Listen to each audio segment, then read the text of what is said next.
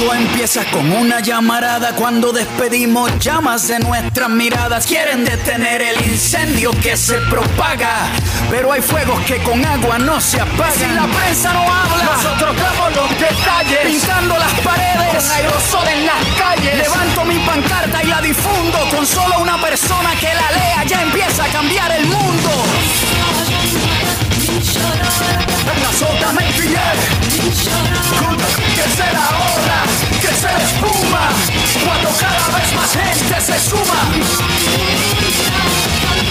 Ritual de lo habitual. Una salida informativa, entre tanto caos desatado.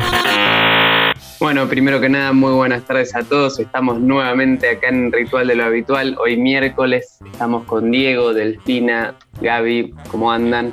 Hola, ¿cómo estás, Santi, Diego? ¿Cómo andan todos? ¿Cómo andan? ¿Cómo andan? Último programa. Sí. Del año. del año, del año. No te asusten. Y Jime también, ¿no? Santi está ahí. Ah. Siempre es nuestra productora y nos acompaña en cada uno de nuestros programas. Así que también le mandamos un saludo a ella. Detrás de cortina. Y a Kitty. Sí, que, que, bueno, ella se tomó vacaciones adelantadas y ya está. ¿Quién, Kitty? Igual hoy estuvo trabajando, estuvo trabajando desde afuera, tejiendo redes ahí. Vamos llegando a fin de año, este año interminable y bueno, ahora en breves vamos a estar haciendo un balance de, lo que fue este 2020, ¿no? Así que bueno, eh, les pedimos que se queden y que sigan sintonizando Ritual de lo Habitual. Bajate la app, ingresa a tu Play Store y buscanos. Radio Viral. Bueno, como decía mi compañero Santi, estamos en nuestro último programa del año y, como todos, junto a ustedes, charlando un poco de, bueno, qué fue este año. Vos decías recién que no se termina más. Yo creo que tuvo la, doble cara, ¿no? Que parecía que no se terminaba más, pero al mismo tiempo fue como, ok, marzo, diciembre. y de repente pasó, pasó de todo, pasó una pandemia, que, bueno, que nos hizo ponernos de cara a un montón de emergencias, que nos hizo comenzar también con este programa, de lo cual estamos muy contentos.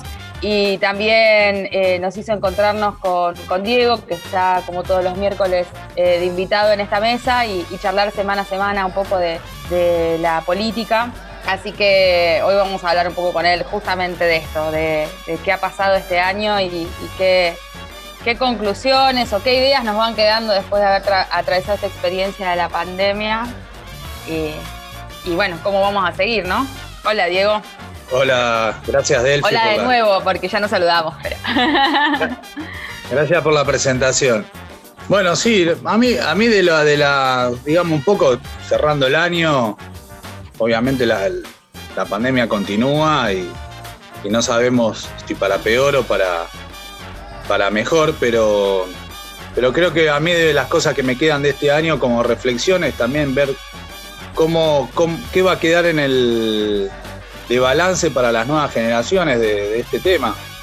O sea, para todos nosotros y, para, y sobre todo para los que los más jóvenes, los adolescentes y los niños, qué balance van a sacar de, de todo esto que está sucediendo. Me parece que ese sería algo que estaría bueno reflexionar, ver, porque seguramente así como nos, nos atravesó y nos cambió la vida a todos, para los más jóvenes y los más y los niños va a ser una los va a dejar como como una marca para más adelante y hay que ver qué es lo que, qué conclusiones se sacan. Por un lado, bueno, me parece que los datos de la pandemia son escalofriantes, por decir así, los datos que, desnudan también del mundo, ¿no? Que uno siempre sabe, pero, pero bueno, eh, eh, frente a estas tragedias es como que, está bueno volverlos a refrescar, ¿no? Bueno, al día de hoy en el mundo hay 78 millones de contagiados aproximadamente, o más ya en este momento. 1.700.000 muertos por COVID o más. En la Argentina hay un millón y medio de infectados y 42.000 muertos. Pero bueno, me parece que una de las cosas que, vuelve a reflejar la, y desnudar y poner sobre la mesa la pandemia es la gran desigualdad en la que vivimos. Seguramente eh, a principios de año saldrán los informes de los diferentes eh, organismos eh, no gubernamentales y también del Banco Mundial y de otros organismos internacionales que dan cuenta de, la gravedad de lo que estamos viviendo. Hay, eh, a principio de este año decían que el 1% de, las personas más ricas del mundo, que son 2.153 personas, 2.153 personas tienen igual de riqueza o más que 4.600 millones. Desigualdad que se va agravando minuto a minuto, y con la pandemia mucho más. La mitad de la población del mundo vive con 5,5 dólares por día.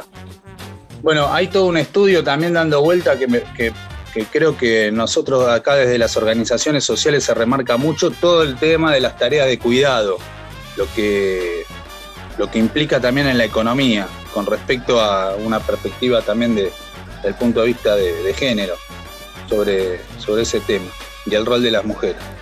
Después, bueno, ni que hablar de las guerras que siguen en curso en todo el mundo. Uno parece que, no existen, pero sigue habiendo guerras en, en varios países, sobre todo en Oriente, en África, bueno, en Asia.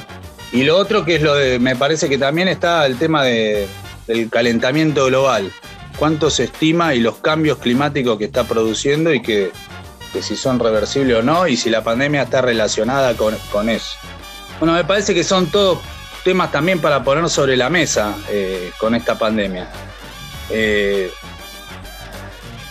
obviamente, mm, bueno, en la Argentina también todo esto, así como la desigualdad crece en el mundo, en nuestro país, eh, lo mismo. 40% de pobres vamos a terminar eh, este año, eh, con un nivel, una devaluación que ha echado todos los salarios y, bueno, no sé, hoy, hoy un plan social de 10 mil pesos y si lo dividimos en, por la cotización del dólar, no sé cuántos dólares nos da por día, con lo que subsiste mucha gente. Y bueno, y el otro tema me parece que, lo de, que las vacunas que están dando vuelta eh, en todo el mundo, hay 50 ensayos eh, clínicos eh, que están en fase 1, fase 2 o fase 3. Recién hay dos vacunas aprobadas. Bueno, también muestran esta, no solo la desigualdad y la disputa y que y como empezó la pandemia, que el debate cuál era, si se ponía la economía por delante de la vida o se ponía la vida por delante de la economía. El problema es si en este sistema eh, que vivimos, en este modo de producción que pone de esta sociedad de consumo, se puede poner la vida por delante de la economía. O no hay que cambiar eh, el sistema para poner la vida por delante de la economía. Y, y bueno, y eso atraviesa todo hasta algo que sería tan, tan elemental como el acceso a la salud para, para en, condiciones de igualdad para todos los seres humanos, para todo lo en cada país, el acceso a la vacuna, el trabajo de todos los países mancomunados para obtener la vacuna, hasta eso está en discusión, hasta eso está en disputa. Y bueno, me parece que esas son las reflexiones que, un poco tenemos que, que hacer, porque frente a los que nos dicen que lo que bueno que esto es lo único que hay, que nos tenemos que conformar con esto, que los otros sistemas fracasaron, digamos, el comunismo o el socialismo fracasó, me parece que lo y que son utopías a veces cuando uno habla de estas cosas, me parece que lo que lo que cada vez queda más claro que lo que es una utopía es que, que se pueda eh, vivir así, con estos grandes niveles de desigualdad, con, este, con esta economía que destruye la naturaleza y destruye a los seres humanos, eh, y que la pandemia te, lo, te pega una bofetada en la cara y te, pone a decir, bueno, tenemos que discutir esto. Y, bueno, me parece que ese es un punto. No sé, eso me, gustaría que, lo, que, que, le demos una vuelta. Y me preocupa también, bueno, los más jóvenes, los chicos, ¿qué, ¿qué, es lo que van a, qué conclusiones van a sacar de todo esto? Que, obviamente todavía no terminó, que sigue en curso. Eh, ha habido un rol fundamental, bueno, creo que, haberse puesto al frente de la emergencia sanitaria y de garantizar la cuarentena y de garantizar que haya alimentos eh, para que en los barrios más pobres se, pueda hacer la cuarentena y el rol de todos los trabajadores y trabajadoras de la salud haciendo un esfuerzo sobrehumano eh, dan cuenta de esta lucha para que cambiar estas cosas. Eh, creo que nosotros hemos estado ahí y me parece que esto eh, obviamente no, nos, pone, nos pone en esa pelea porque las cosas cambian, ¿no? Pero sin duda, bueno, esto va a ser un, tema de debate y de, balance para adelante. Bueno, un poco eso. Ojalá que, logremos hacer esta, sacar estas conclusiones. Que uno dice, bueno, están a la vista, pero están sobre la mesa, pero, pero bueno, ¿cómo, cómo las analizan? Eh, ¿Cómo las analizamos de conjunto? Eh, y bueno, y ahí está también un poco el rol el rol nuestro, ¿no? Porque luchas ha habido innumerables durante este año también en todos nuestros países de América Latina. Eh, ha habido cambios importantes, como bueno, la derrota de la dictadura en Bolivia, lo que pasó en Chile, que derrotaron la constitución de, Pinochet y, se aprobó la reforma constitucional, lo que está pasando en Perú, lo que están pasando en otros países. Me parece que bueno, eso es un faro de que vienen vientos, soplan vientos eh, de lucha importante y que, ojalá nosotros podamos estar ahí eh, aportando nuestro, nuestro granito de arena para que las cosas eh, cambien, digamos, de una manera radical. Pero no porque seamos radicales, sino de una manera revolucionaria. bueno, eso, eso me parece. Después está, bueno, obviamente el, otro hecho, por ahí lo podemos charlar en el segundo bloque, va a ser lo, que, lo, del aborto, bueno, que se sancione eh, finalmente esta ley en la Argentina y qué cambios puede producir también eh, para el resto de los países de nuestra región. Pero. Y el otro tema, bueno, también está el balance de, este año de gestión, que ya está en debate, que Cristina lo puso en debate, que también por ahí en el, segundo bloque podemos darle una vueltita al tema. No sé ustedes qué, ¿Qué reflexiones les, trae la pandemia? Eh, antes de pasar a eso, eh, bueno, remarcar un poco esos tres puntos, creo que, mencionabas, eh, el tema de la desigualdad económica, la problemática ambiental y la problemática de género como, creo, los tres puntos centrales que, que han saltado muy a la vista, digamos, en las luchas que se han sostenido durante este año de pandemia y que la juventud ha ha tomado mucho. Creo que las nuevas generaciones vienen mucho con esta discusión sobre lo ambiental, lo hemos abordado un poco en el programa, sobre todo durante eh, los últimos programas donde estuvimos haciendo referencia a la, a la, pelea porque no se venda cosas Salguero, ¿no? en la ciudad de Buenos Aires. Eh, cosa que va a seguir, digamos, durante, durante todo el verano, porque vamos a, seguimos con la, con la audiencia pública y nosotros estamos viendo, porque tenemos, tenemos vacaciones y tenemos que hablar en la audiencia pública y nos estamos preparando. Pero, pero bueno, creo que es algo que, preocupa muchísimo a las, nuevas generaciones y que también lo entendemos como eh, nos pone de cara a, tener que pelear en este presente, ¿no? Porque la verdad es que si no, no es algo que ya podemos seguir postergando. A ver, bueno, si en el futuro lo, mejoramos, lo cambiamos, lo transformamos, porque no va a haber, digamos, lo que se espera, eh, si, no hay un cambio en, los modos de producción, en, los modos de relacionarnos con, nuestro planeta, eh, no, no, no, va a haber, digamos, condiciones para, para que prospere la vida. Este tipo de cosas o catástrofes ambientales van a seguir pasando, los recursos se van agotando, entonces es fundamental que, que podamos salir ahora y creo que la juventud está saliendo. bueno, lo pudimos también ver a través de los voluntariados, como vos decías, que, se fueron formando a lo largo del año, de estudiantes. Quizás a los más chicos les cuesta un poco eh, en este contexto de pandemia, ¿no? Y todo lo que fue el aislamiento y la, el distanciamiento físico que había que tomar, pero creo que, la juventud pelea por, protagonizar, digamos, y hay que ver de qué manera eh, estos espacios de difusión y, otros espacios eh, culturales y, de organización permiten que, eso, que nos vayamos encontrando en los distintos ámbitos para, para que eso tenga vida. No sé, Gaby, Santi. Yo pienso que, bueno, comparto obviamente lo que vienen diciendo ustedes. Creo que es un año que por ahí es difícil hacer como un balance y encontrar cosas buenas, pero bueno, si uno rasca ahí un poquito, me parece que, van apareciendo. Eh, quiero mencionar, me parece que vos digo no lo dijiste, que también estuvo lo del impuesto a las grandes fortunas, que bueno, finalmente el aporte extraordinario que me parece que es algo que también fue muy importante en nuestro país, como algo que no había sucedido en la historia de nuestro, país o solo había sucedido en la época de la Revolución de Mayo. y que también es una conquista importante del pueblo argentino y, donde tuvo un rol eh, protagonístico, creo que el movimiento de, las organizaciones sociales. Pero eso, simplemente, después, bueno, como creo que lo mejor de año fue hacer este programa, estar acá, reunirnos con ustedes. Ay, que me, pongo a llorar. Me los compra todos. Qué grande, con este dulce mensaje de Gaby y bueno, con este peloteo que estamos haciendo sobre el balance de fin de año, bueno, de lo que fue el 2020, ¿les parece si vamos a escuchar un tema y continuamos en el otro bloque? Yo tengo, tengo un tema sorpresa para pasar. bueno, ahora escuchamos el tema sorpresa de él y ya volvemos.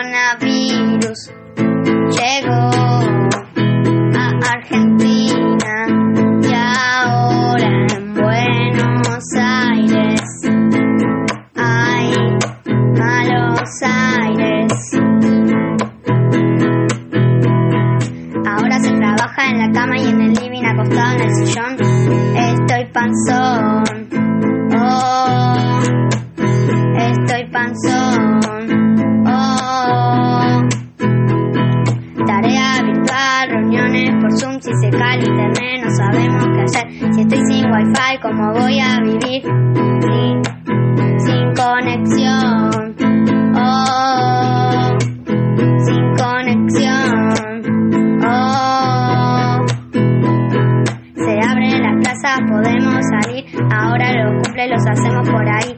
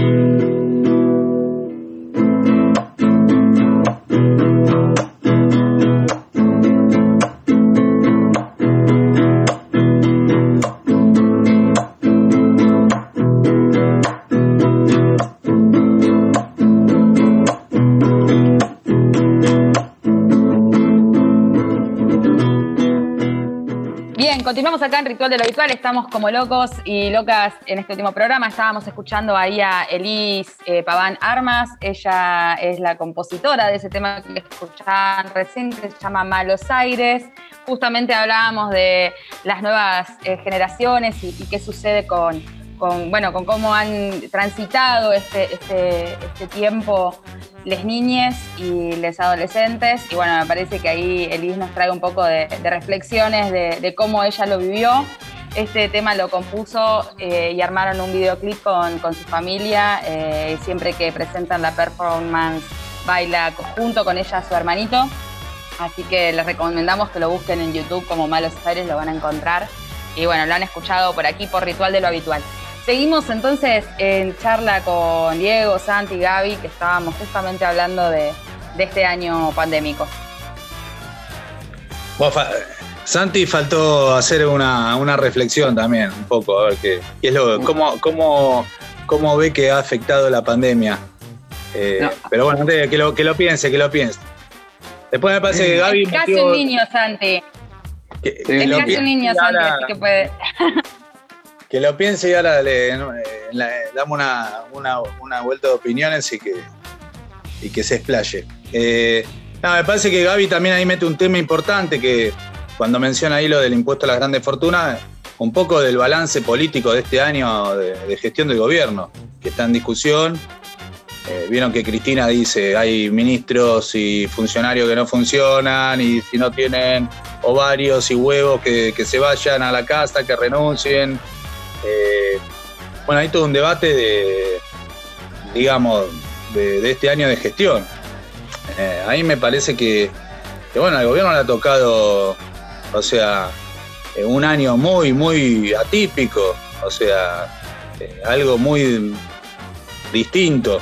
No, no quiero usar ninguna frase machirula, pero que se me viene a la cabeza, pero, pero ha tocado eh, bailar en un año muy complicado. Y, bueno, me parece que eso la gente lo, reconoce y en ese contexto, nada, ha habido medidas, no solo se reaccionó a tiempo, me parece, con el aislamiento o el distanciamiento, con la cuarentena, se, reaccionó a tiempo, me parece que hubo medidas muy importantes como el IFE, el ATP, bueno, ahora estamos discutiendo de por qué la saca, pero, pero había que tomar estas medidas.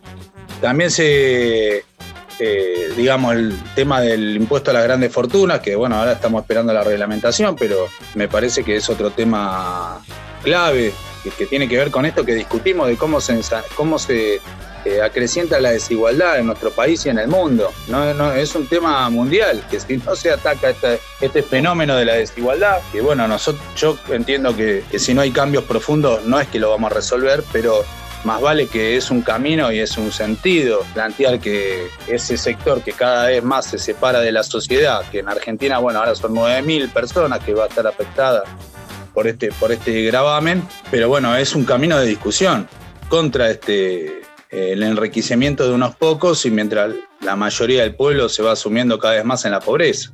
Así como las discusiones de las tareas del cuidado, de la renta universal. Bueno, hay discusiones que vienen en todo el mundo porque, bueno, este, este, este modo de producción así como está no es viable. Eso es lo que, lo que se va sacando en conclusión. Y bueno, me parece que después sería eh, la, aprobación de, la ley de interrupción voluntaria del embarazo sería un hecho histórico también, que, trasciende lo de Argentina y, bueno, y no creo que, sea tan sencilla la aprobación ahora en el Senado. Por eso tenemos que redoblar, me parece, los esfuerzos estas, estos últimos días, a, pesar de la fecha de las fiestas, eh, tenemos que todos sumar ahí y, y redoblar la movilización para que para contrarrestar las presiones que van a sufrir eh, el gobierno y los senadores para que esta ley no, no prospere, eh, de todos los sectores del poder, me parece. Eh, apelando quizá al sentido común o a las ideas más retrasadas de quizá de, algunos sectores del pueblo que, bueno, que, tienen dudas, metiéndole miedo. Bueno, la imagen del otro día de en el cuando fue que se trató en comisiones de ese, ese grupo de gente que estaba con, que salió en la tapa de Clarín amenazando a las mujeres con un cuchillo, creo que es para meter miedo para el día de la movilización, como que va a pasar algo.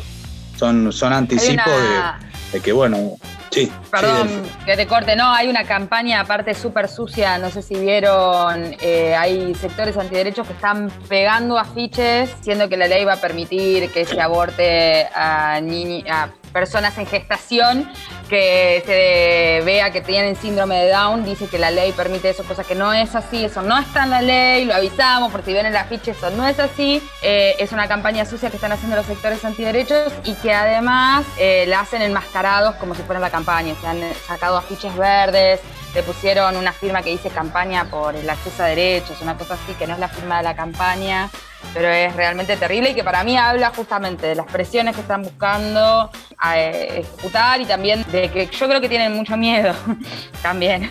pero bueno, ya es, mi opinión de, cómo los estoy viendo. Perdón que te corté, pero me recordé eso y me pareció importante repudiar ese hecho porque es... Sí, sí, lo que creo que aparte el debate ya en el 2018 fue de masas y hoy se habla con, natural, con naturalidad del tema cosa que. y en todos los sectores sociales. Y bueno, me parece que está habiendo un cambio de postura también de los, eh, quizá de las mujeres de los barrios, que donde por ahí la, influencia de, los sectores evangélicos, de, la iglesia católica es más fuerte, o de los prejuicios. Y ahí también se está viendo que hay un, cambio también de, opinión, que aparte son las mujeres que más sufren el problema de la clandestinidad. Así que me parece que bueno, está eso. Después, bueno, ayer estuvo que partió el avión a, buscar las vacunas a Rusia. Así que pero nada, todo esto se aprobó la vacuna de Pfizer, en el ANMAT aprobó la vacuna de Pfizer, se aprobó el suelo de Parece que el gobierno podría conseguir algunas de las vacunas de, Pfizer. Y bueno, está, eso en medio de que empezamos a vivir la segunda eh, oleada de la pandemia creo que, bueno, eso. Pero nada, me parece que, que, en definitiva, menos mal que ganó el frente de todos. Si hubiera ganado Macri, este hubiera sido un año trágico, a lo Bolsonaro, a lo Trump.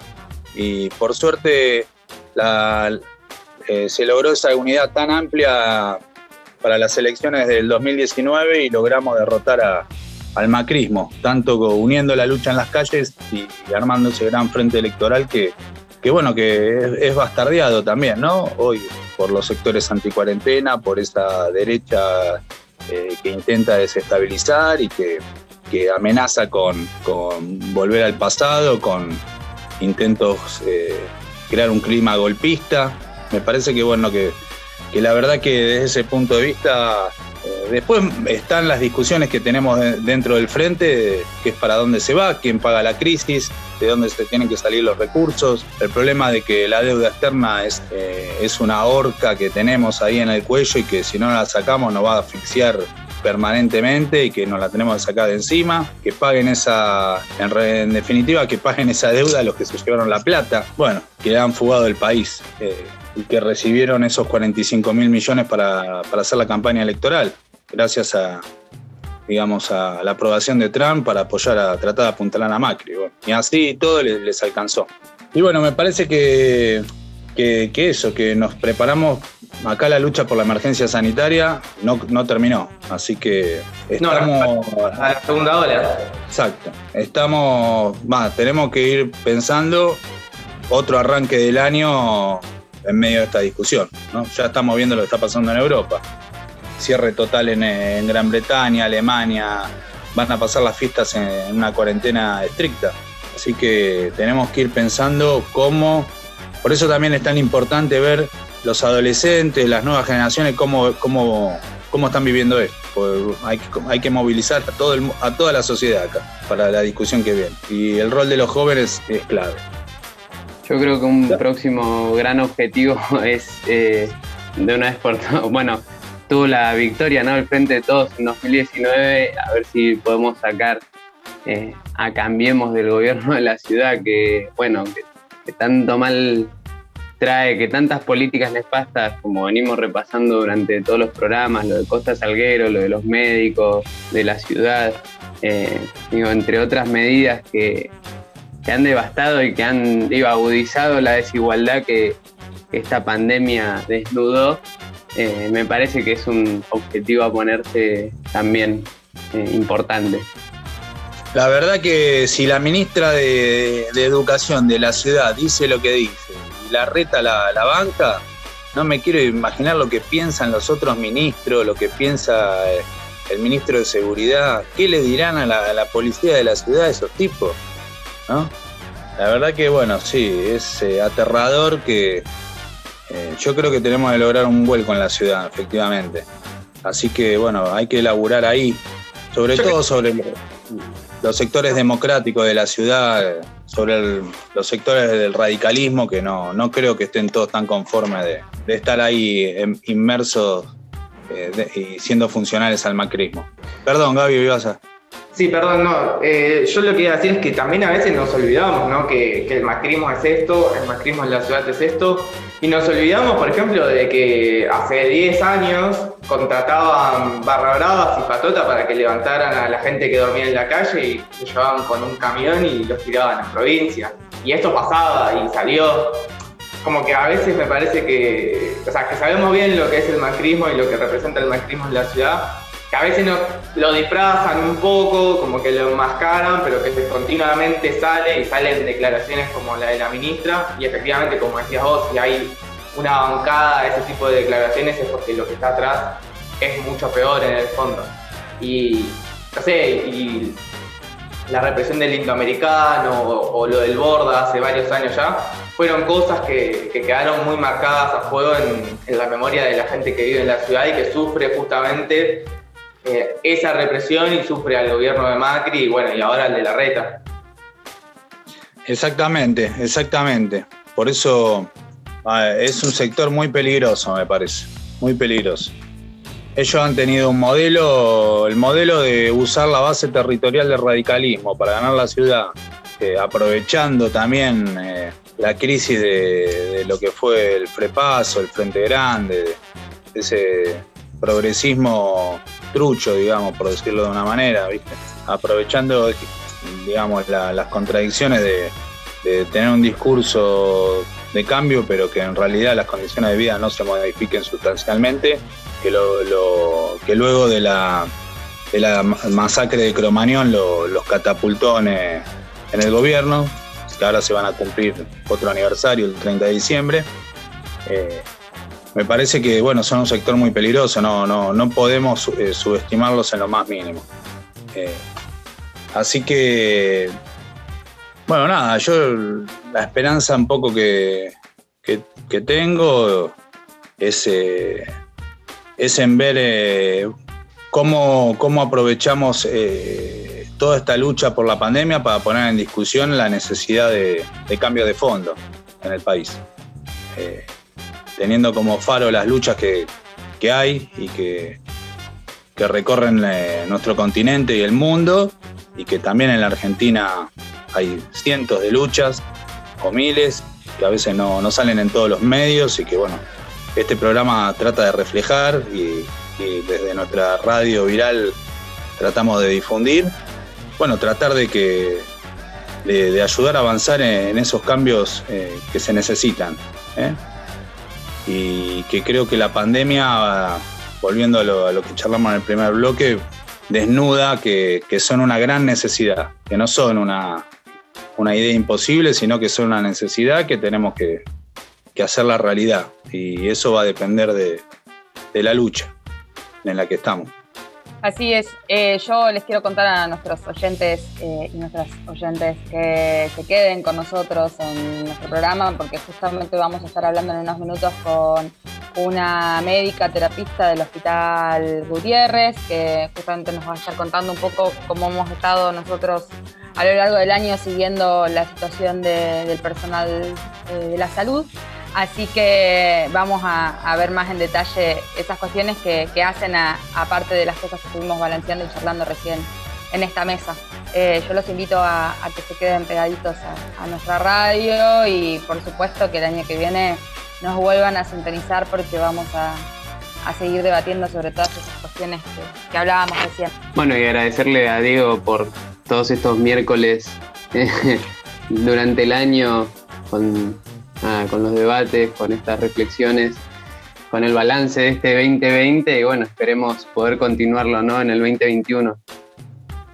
Yo también agradecerle a ustedes que, también me han ayudado todos los miércoles a tratar de pensar algunas cosas y ordenar y, aprender mutuamente y escucharnos. Y, la verdad que bueno, que ha sido un, un lindo y muy, muy interesante proceso de, estos días con el programa. Así que también muy agradecido. Y espero que, no sé, los que, nos escuchan también les, haya, que, nos acerquen sus críticas, nos tiren huevazos, qué sé yo, o sus eh, elogios también, ¿eh? si, los merecemos. Totalmente, así que bueno, no se vayan que continuamos acá en Ritual de lo Habitual. Seguimos en nuestras redes sociales. Somos Radio Viral.